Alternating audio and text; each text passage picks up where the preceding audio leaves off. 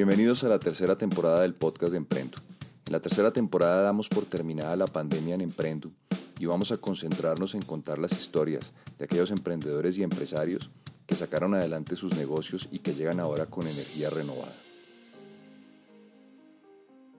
Muy buenas tardes a todos. Nuevamente estamos en el podcast de Emprendo en esta tercera temporada. Vamos a hablar con emprendedores y empresarios que nos están mostrando el futuro post pandemia. Tenemos hoy un invitado muy especial. Se trata de Jorge Pradilla, que es el emprendedor, el empresario detrás del restaurante El Pórtico. Para los que no lo conocen, el restaurante El Pórtico, más que un restaurante, es todo un centro de entretenimiento que queda al norte de Bogotá, en Colombia. Y lleva muchísimos años, son muchas las familias que han pasado por ahí y es mucha la, gente que ha hecho sus eventos. Jorge, muy buenas tardes. Pues Rafa, muy querido, muchas gracias. Eh, aquí estamos Vamos a ver eh, qué podemos aportar a cualquier, como lo dice usted, emprendedor que, que se meta en este, en este oficio importante y en este mundo de, de lo que es eh, pues, nuestras empresas en general. Pues Jorge, yo creo que lo primero es, es como siempre, contar cómo es la historia del pórtico, cómo, cómo se creó ese, esa, esa ciudad, ese, ese pueblo en el norte de Bogotá que nos ha dado tanta felicidad a todos? Pues a ver, Rafa, el pórtico fue fundado en el año 1968, o sea, tenemos 54 años de, de estar funcionando. Pero como usted en su introducción bien lo dijo, eh, hablar de pospandemia y de un emprendimiento es prácticamente lo que le, lo que le calza, pero en su talla, a, a la respuesta que quisiera darle. ¿Por qué? Porque pues si bien la palabra emprendimiento eh, que está tan de moda y que se está usando tanto, es como si su significado nos lo dice emprender. Pues nosotros no podemos hablar de emprendimiento de una cosa que tiene 54 años de estar funcionando. Pero, ¿por qué le digo que es al lugar y muy interesante esa, esa pregunta? Pues porque nos tocó volver a emprender.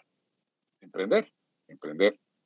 Gracias a Dios, como yo desde, pues desde que tengo seis años he estado al pie de mis papás y estuve con, con ellos hasta que, bueno, finalmente llevo muchos años yo ya con las riendas de este asunto, eh, pues como yo empecé con ellos, entonces, una vez, llamémoslo, eh, no terminada la pandemia, pero eh, vía libre para volver a empezar, para después de ese mordisco y después de ese tranconazo de siete meses, pues prácticamente lo que tocó fue retomar las rutas del emprendimiento de cómo habíamos empezado y pues como yo me conocía el camino, la verdad, eso fue lo que he hecho, hasta tal punto que, que sigo haciendo cosas de las que hicimos cuando, cuando el pórtico empezó.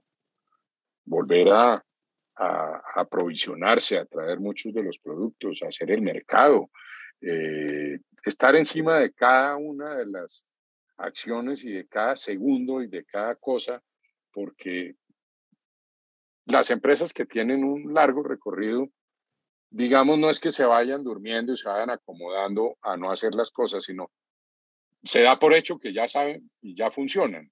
Y muchas veces uno no las revisa.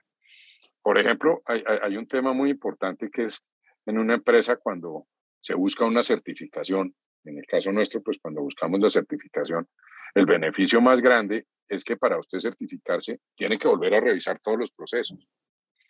Yo diría que esto fue una especie de certificación interesantísima y importantísima, esta pandemia, porque tuve todo el tiempo eh, unos momentos muy difíciles, pero también unos momentos súper interesantes para poder retomar una cantidad de temas y volverlos a estructurar, revisarlos y, como le digo, como si fuera un proceso de, certificación, volver a, a, a chulear punto por punto.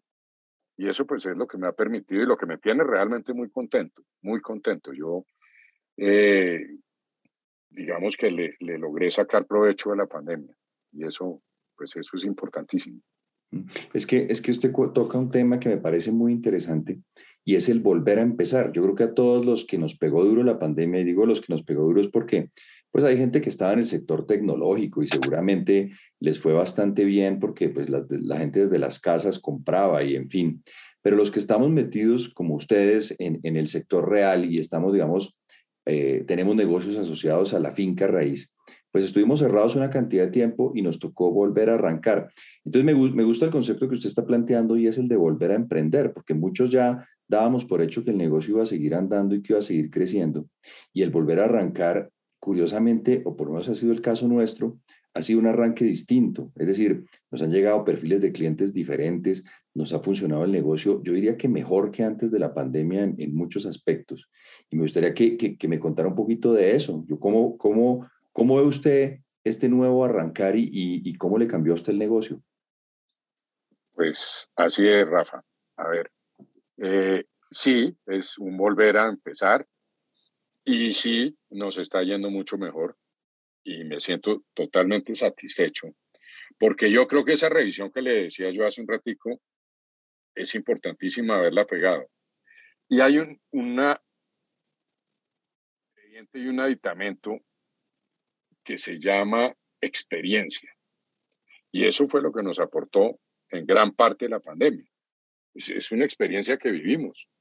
Cuando en la vida de uno había pensado que podía tener la opción, la oportunidad en su vida de ponerse en pausa empresa y todo en pausa. Pensar, tener el tiempo, digamos, la, la disposición y la disponibilidad para volver a espichar play en el momento en que, en que quisiera volver a reactivar las cosas y a ponerlas a funcionar. Entonces, a todo eso, uno le agrega la palabra experiencia, porque ya nosotros tenemos una experiencia más que cualquier otro empresario de hace muchos años los que llegamos y superamos, entre comillas, eh, una situación durísima como la pandemia, pero la superamos o aquí estamos dándole o estamos tratando de, de darle la vuelta a todo. Tenemos ese ingrediente que para mí es importantísimo, que se llama experiencia. Entonces ya sabemos, y como le digo, si uno conoce el camino y lo utiliza, y si ve que se está metiendo por donde no es, pues ahí vuelve y corrige su rumbo. ¿Y por qué? Porque ya tiene la experiencia. Usted dice, no, no, esta sí no me vuelve a pasar a mí. O sea, eh, esto, esto no. Y esto me está yendo divinamente sin hacerlo. Y esto no me había ido bien porque no lo había hecho. Ahora quiero seguir haciendo esto porque esto me demostró que por ahí llegaba a donde quería llegar. Entonces, eh, eso, pues yo creo que es, es muy válido y muy importante y nos enseñó muchísimo. Pues mire que ahora que usted habla de la experiencia me recuerda tal vez la enseñanza más grande que yo tuve en pandemia. Vino de un, de un empresario bien conocido por usted y por mí y una gran persona que es Alberto Espinosa. Arrancando la pandemia, imagínese que arrancando la pandemia, pues hablamos con él, con mi socio, usted sabe, hablamos con él y dijimos, que estamos muy asustados porque, porque se nos están desocupando el, negocio y, no sabemos qué hacer. Y mire lo que es la experiencia, que es a lo que va a mi punto. Él lo que nos dijo es, así ustedes no me, lo, no me lo entiendan ahorita, yo ya he pasado por muchas crisis iguales o más complejas que esta. Yo decía, pero ¿qué puede ser más complejo que, un, que una pandemia de estas? Ya no es que sabe qué es lo que pasa, que en, la, en esta pandemia estamos fregados todos, todo el planeta está en las mismas. Pero es que yo ya he vivido crisis en donde el fregado es solo Colombia, donde los fregados son solo Bogotá, donde la fregada es solo mi empresa. Y esas crisis son más complicadas porque ahí nadie es solidario de nada. O sea, el, del problema es uno. Y me dijo, pues nos dijo a mi socio a mí, el, el tema es la generosidad. Lo que los va a sacar adelante es la generosidad. Mire que nos pusimos con mi socio a pensar, bueno, ¿y de qué se trata el tema de la generosidad? ¿Qué es lo que tenemos que hacer? Y agarramos un listado y llamamos cliente por cliente. Y le dijimos, oiga, dígame usted qué es lo justo, y hablo específicamente del negocio del coworking de, de Emprendo, ¿qué considera usted justo que debe pagar en esta pandemia? Y le digo que el 80% de los clientes nos dijeron, pues entiendo que usted tiene un arriendo por pagar y una nómina, yo no voy a usar la oficina, me parece que lo justo es que vamos mitad, mitades. Otros nos decían, voy a pagar el 80. digamos a todos, pague lo que usted considere justo. Y mire que los clientes que nos acompañaron en la pandemia siguen estando ahí. Y es una de esas cosas que, que, como que la inexperiencia lo llevaría uno a pensar al revés. Y es, agarrémonos de los contratos, agarrémonos, que hizo mucha gente eso. Pues le cuento que nosotros aplicamos esa enseñanza de la generosidad y nos funcionó, pero una maravilla. Mire, Rafa, mm, pues conociendo al personaje, sé que es totalmente eh, válido y ciertísimo, y es así, y es aplicado campo empresa, por ejemplo, al tema del, eh, del personal y obviamente, obviamente de los proveedores. Pero, por ejemplo, mi nómina y mi personal. Lo primero que, lo primero que hice yo fue enfrentar el tema, contactarme con todos mis empleados, con mi gente, plantearnos una situación y hice exactamente lo mismo que, que le dijo Alberto, que hicieron ustedes con sus clientes, pero yo con mis empleados. ¿Usted qué opina? Don Jorge, vamos con usted hasta donde podamos, eh, lo que se pueda, lo que yo me bajo al 50%. Don Jorge, a mí no me pague, yo ahorita me entró una plata. Don Jorge, nos aguantamos hasta donde se pueda. Don Jorge, miremos a ver con qué vamos a comer, hagámosle tranquilo, el día que nos volvamos a activar, pues nos ponemos al día, miremos a ver cómo hacemos. Y lo mismo me hicieron cuando empecé los proveedores con los que fielmente sigo y seguiré hasta el último momento y que Dios me permita acompañarlos y que me acompañen. ¿Por qué? Porque fueron, fueron, como usted lo dice, generosos en el sentido de que lo acompañamos, lo apoyamos, le ayudamos, como los empleados. O sea, son, son dos, dos frentes distintos, pero un solo Dios verdadero. Hmm. Esa generosidad que, de que habla Alberto fue la que tuvieron mis empleados que están hoy en día conmigo, porque unos se retiraron, yo no saqué a nadie. El que se retiró, se retiró y no lo iba a trancar, pero se retiró y se fue ya Dios. Pero la verdad, verdad es que esa o generosidad, volvámosla a llamar, eh, claro que tiene unos, unos resultados y una remuneración interesantísima, porque esa misma gente es la que está aquí y esa gente es la que le está yendo mucho mejor que antes y es la que, la, que se aguantó, igual que mis proveedores. El otro día le voy a poner un ejemplo. Una señora dice, pero ¿cómo así que no tiene sino estos vinos? ¿Por qué no tiene sino estos vinos? Le digo, porque no tengo sino esos amigos importadores de vinos. ¿Y por qué? Pues porque ellos me aguantaron toda la pandemia, me dieron crédito por más de un año o dos años, me estoquearon y me siguen surtiendo, a pesar de que yo de pronto no les he pagado ni les sacaba. Entonces, pues, ¿qué tengo? Los vinos de mis amigos que me dieron la mano, los cuatro amigos que tengo, esos son los vinos que yo vendo y que les muevo y que me interesa vender. Entonces, y eso es un ejemplo chiquitico de eso. Eh, tengo otro proveedor, así como también se, se desenmascaró y eso también es válido y es muy importante, el que no es, el que no es ni está con usted de los empleados, se desenmascaró. El proveedor que tampoco es, el que le... Como, a ver, los servicios públicos. Le voy a decir una cosa aquí, no sé si se podrán, no, no, claro que se pueden hablar de, de marcas, pero yo me han llamado más o menos 20 veces de, de, de la otra compañía de celulares eh, de Movistar o como se llame, a cambiarme mi plan y, me dice, pero señor, ¿por qué no? Si usted le estoy dando la mitad, le estoy cobrando la mitad, le estoy ofreciendo lo que usted tiene de su plan empresarial, le doblo, le cambio los equipos, ¿por qué usted no se cambia? Le digo, ¿quiere que le diga por qué? Porque claro, fue una de las empresas que duré cuatro meses en la pandemia sin poderle pagar y nunca me cortó el servicio. Me lo enrutaba, me decía, estaba en el departamento de cartera, tú me daba tono y podía comunicarme y llamarme. Entonces yo le digo que yo con Claro, a pesar de que se caigan las llamadas, de que eh, eh, eh, el Internet de Claro de acá del pórtico es un desastre, es fibra óptica, pero se cae, no sirve, Pero sigo con Claro y la gente me dice, ¿por qué sigue con Claro? Y le digo, porque me acompañaron en toda la pandemia. Y eh, hubo empresas de, de, servicios públicos que me los cortaron, estando dañados, como ETV. Entonces yo no quiero volver a saber.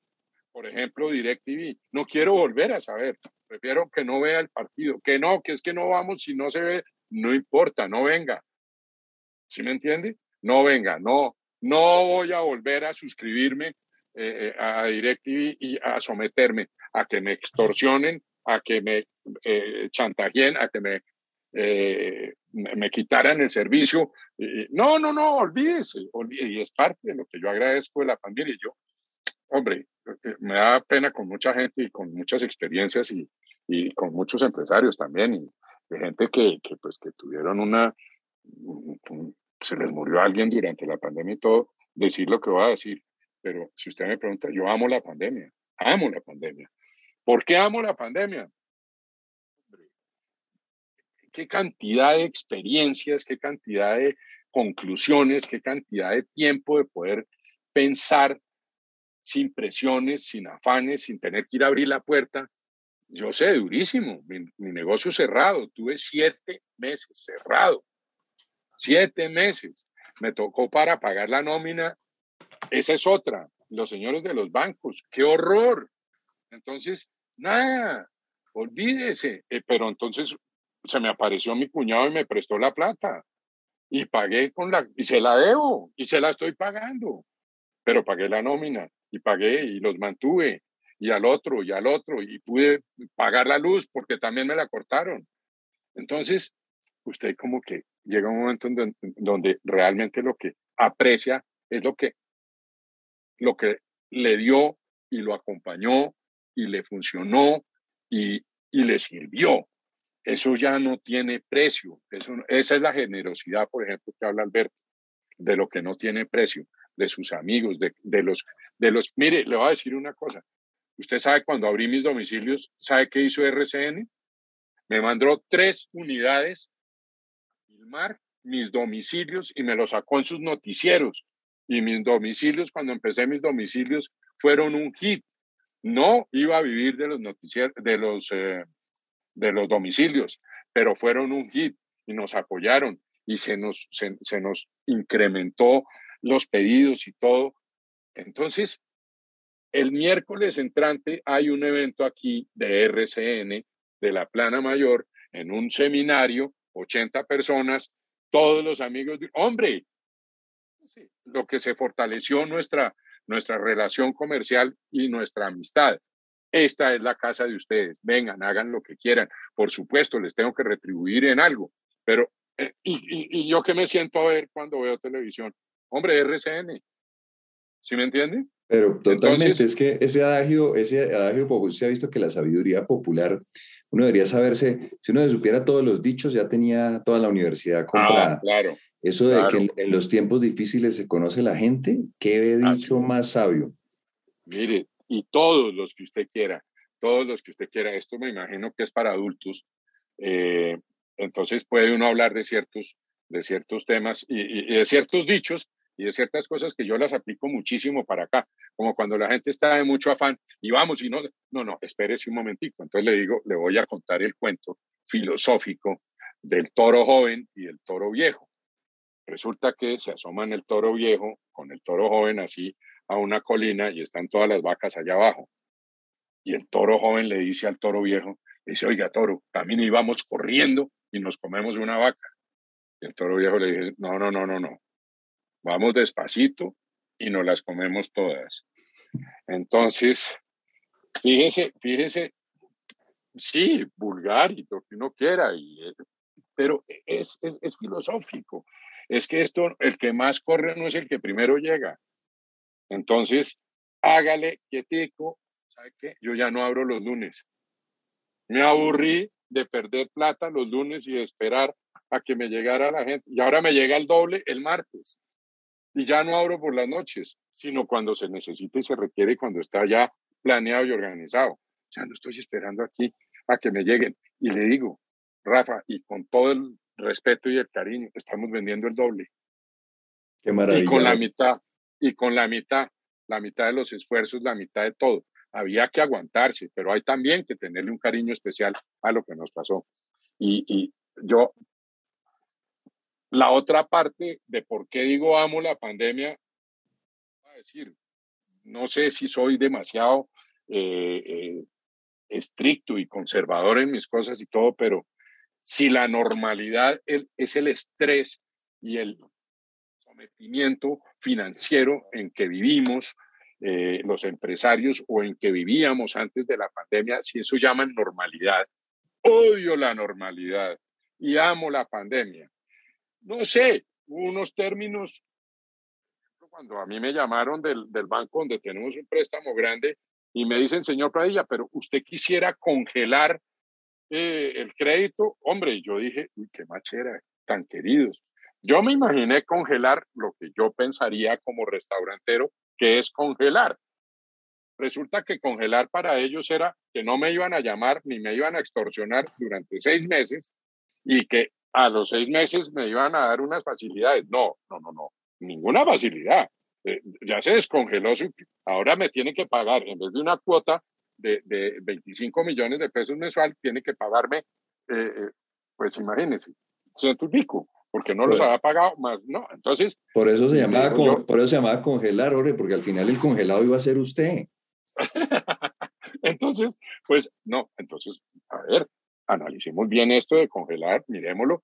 Entonces, pues finalmente, gracias gracias a muchas de las cosas que uno conoce y de las que sabe y de las que las relaciones con gente buena, buenísima. Hombre, me pude reunir en pleno rollo de la pandemia porque llevábamos seis meses eh, con, con el vicepresidente del banco.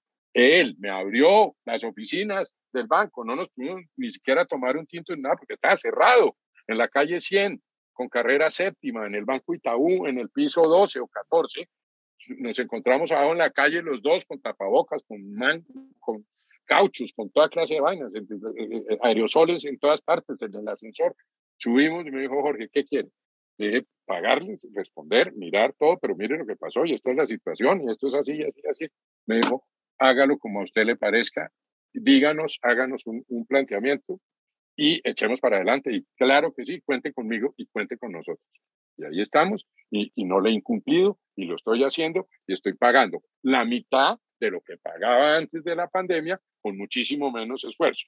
Pero le cuento lo que le estaba diciendo de, de que por qué odio la normalidad es precisamente porque, por ejemplo, la semana pasada subí a mi oficina de contabilidad y le digo a la persona de los pagos y de las cosas, mire, esto hay que pagar esto. Y me dice, no, Jorge, no me alcanzó la plata, ya no me alcanza. Y dije, uy, carajo, volvimos a la normalidad.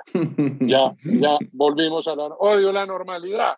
¿Cuál es la normalidad? Eh, eh, otra vez el ruido, otra vez el estrés, otra vez la llamadera, otra vez la extorsión financiera, otra vez el, mensajito de la DIAN, otra vez la... Porque le digo una cosa, este gobierno, a mí personalmente con el PAEF, me sirvió muchísimo.